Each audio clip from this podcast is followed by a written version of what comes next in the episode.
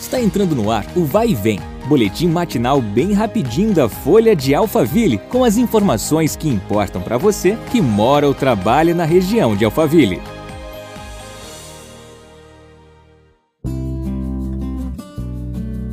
Olá, tudo bem? Seja bem-vindo a mais um episódio do nosso podcast. O governo de São Paulo está ampliando a partir desta quarta-feira a vacinação contra a Covid-19 para pessoas com comorbidades e deficiências permanentes com idade entre 30 a 39 anos. Este público totaliza 1 milhão e 200 mil pessoas.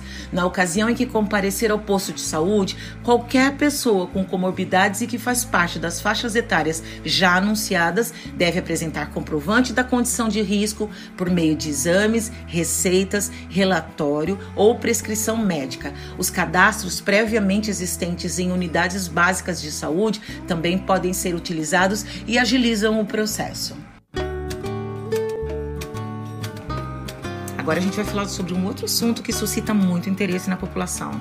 Apesar da crise provocada pela pandemia, os prefeitos da região têm se empenhado em implementar um atrativo pacote de incentivos fiscais que motivem a instalação de grandes empresas e, claro, aumentem a empregabilidade. Entre os exemplos, Barueri registrou 2.011 novas companhias no município de janeiro a maio deste ano, número 2,7% maior do que as 1.958 empresas recebidas no mesmo período de 2020.